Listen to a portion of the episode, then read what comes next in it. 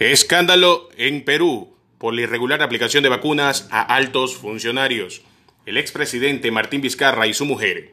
Varios altos funcionarios peruanos recibieron en secreto y de cortesía vacunas de Sinopharm.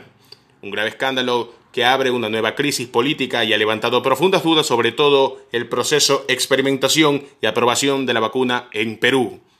Entre septiembre y enero último, con dosis del estudio que se hacía con la vacuna Sinopharm en el país andino, se produjeron estas inoculaciones, de las que no se informó y que afectaron a personas con poder para influir sobre la compra de las mismas, lo que ha provocado una serie de renuncias aceptadas de inmediato por el actual mandatario Francisco Sagasti.